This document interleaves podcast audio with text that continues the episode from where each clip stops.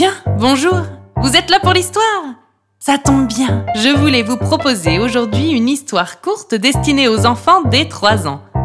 Installez-vous vite, enfin, installez-vous à votre rythme, devrais-je plutôt dire. Connaissez-vous l'histoire de l'escargot voyageur? Ogo l'escargot vivait dans une charmante petite coquille qu'il avait décorée avec goût. Entouré d'arbres, de fleurs, de buissons, il passait sa vie dans le jardin d'une gentille famille d'humains et son existence était douce et paisible. Tout allait bien pour lui donc jusqu'au jour où, sans qu'il ne le sache, un événement allait chambouler son existence. Un couple de pigeons avait choisi de faire son nid dans le noisetier à l'ombre duquel Ogo aimait venir faire la sieste. Lorsqu'il vit un œuf dans le nid et la maman pigeon se mettre à le couver, Ogo se réjouit à l'idée qu'un oisillon verrait bientôt le jour ici. Félicitations, monsieur et madame Pigeon. C'est une nouvelle formidable. Cela voulait dire Merci, monsieur Ogo, c'est très aimable à vous. Ce que l'escargot ne savait pas encore à ce moment-là, c'est que sous la coquille se cachait son pire ennemi. Au printemps, l'œuf éclot et les ennuis d'Ogo commencèrent presque aussitôt. Alors, la limace, ça va? Ça n'est pas trop dur d'avancer à deux à l'heure? Ce que ta vie a l'air nulle Dire que moi, en trois battements d'ailes, je peux faire le tour du pâté de maison, et que toi, jamais tu n'auras le courage d'aller jusqu'au bout du jardin chaque jour et à longueur de journée, le petit pigeonneau se moquait de la lenteur d'Ogo. Je ne vais pas lentement, je vais à mon rythme, c'est tout. Tu parles, c'est bien une excuse de mollasson, ça. Eh attention, Ogo, t'es suivi Ah non, pardon, c'est simplement ta bave dégoûtante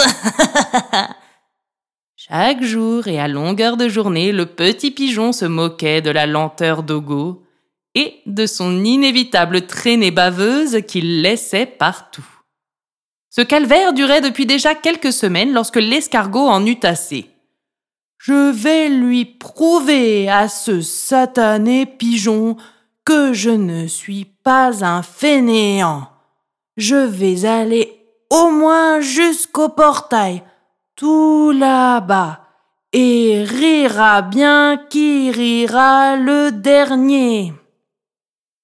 Ogo redoubla d'efforts pour aller le plus vite possible, ce qui évidemment, à vue d'œil humain, est extrêmement lent. Mais pour un escargot, il battait des records de vitesse. À bout de force, il atteignit enfin son but sous le regard moqueur du pigeon.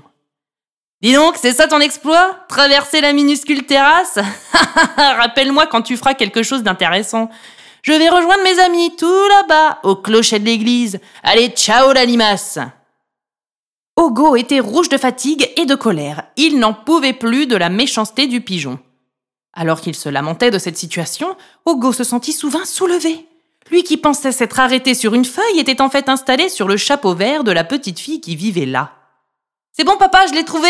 Il était tombé par terre. C'est parti, direction les vacances. Sans s'en rendre compte, la jeune fille entra dans la voiture emmenant avec elle le petit animal agrippé au rebord du chapeau. Lui qui voulait voyager n'était pas au bout de ses surprises. La famille était sur le départ pour un long périple dont la première étape se trouvait dans le sud de la France, en Camargue. Le minuscule Ogo, qui avait réussi à se cacher dans le revers du bob vert, allait découvrir avec délice des paysages magnifiques, mais aussi des animaux incroyables. Un troupeau de chevaux sauvages est lancé au galop pour commencer. Tant de vitesse le fit rêver. Puis il découvrit l'existence des flamants roses. Il se dit alors que le minuscule pigeonneau aurait bien eu le bec cloué s'il avait vu ces oiseaux si grands et si beaux. Les paysages eux aussi étaient tous plus magnifiques les uns que les autres. Ogo n'en revenait pas de vivre une telle expérience, et pourtant ça n'était que le début, car la famille poursuivit son périple jusqu'en Afrique. Là, ils voyagèrent en camping-car. Ogo trouvait cela très marrant de voir la famille d'humains se promener à l'intérieur de leur maison de vacances. Il se sentit alors très fier d'être un escargot. Lui, il avait en permanence sa maison sur le dos. Monsieur le pigeon, quant à lui, n'avait rien pour se mettre à l'abri de la pluie. pensa-t-il revanchard. Alors qu'il croyait avoir vécu les expériences les plus dingues de son existence, Ogo fit une dernière rencontre qui le chamboula. Il aperçut au loin un nuage de poussière. Le nuage s'approchait lentement, très lentement du camping-car des humains. Papa, maman Des éléphants, ce sont des éléphants La petite fille avait penché la tête par la fenêtre avant du véhicule. Ogo, toujours dissimulé sur le bob, écarquilla ses tout petits yeux et n'en revint pas de découvrir ces immenses animaux. C'était sans doute la chose la plus belle qu'il avait vue de toute sa vie. Il remarqua à quel point tout le monde était impressionné devant ces grosses bêtes. Ils imposaient un tel respect. Et pourtant. Ils avancent tout doucement, malgré leurs immenses pattes. Et tout le monde les admire, se dit avec beaucoup d'émotion Ogo. Une fois les vacances terminées et de retour dans son jardin, l'escargot retrouva tout de suite le petit pigeon qui se moqua immédiatement de lui. Alors, le ver de terre à coquille, tu t'étais perdu entre deux racines d'un arbre? Ça fait une éternité que je t'ai pas vu. Si tu savais ce que j'ai fait tout ce temps-là, au moins dix fois le tour du village.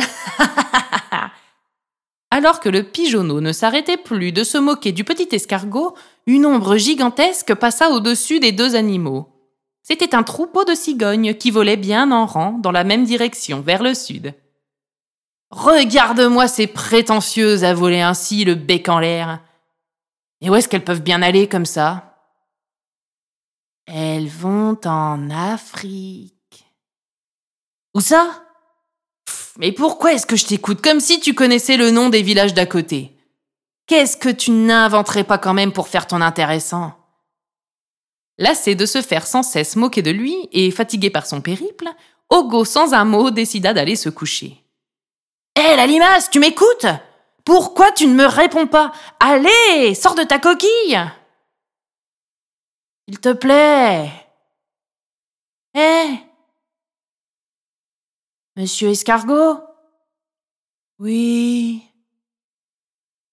Tu vas te coucher là? Oui, je suis fatigué. J'ai beaucoup bavé aujourd'hui, tu sais. Dis, tu me raconteras l'Afrique demain? Avec plaisir. Bonne nuit, pigeonneau. Bonne nuit, escargot. Et voilà, l'histoire de l'escargot voyageur est terminée. J'espère qu'elle vous aura plu. Auquel cas, n'hésitez pas à lui mettre 5 étoiles sur iTunes, à nous laisser un commentaire juste ici et surtout à partager ce podcast autour de vous.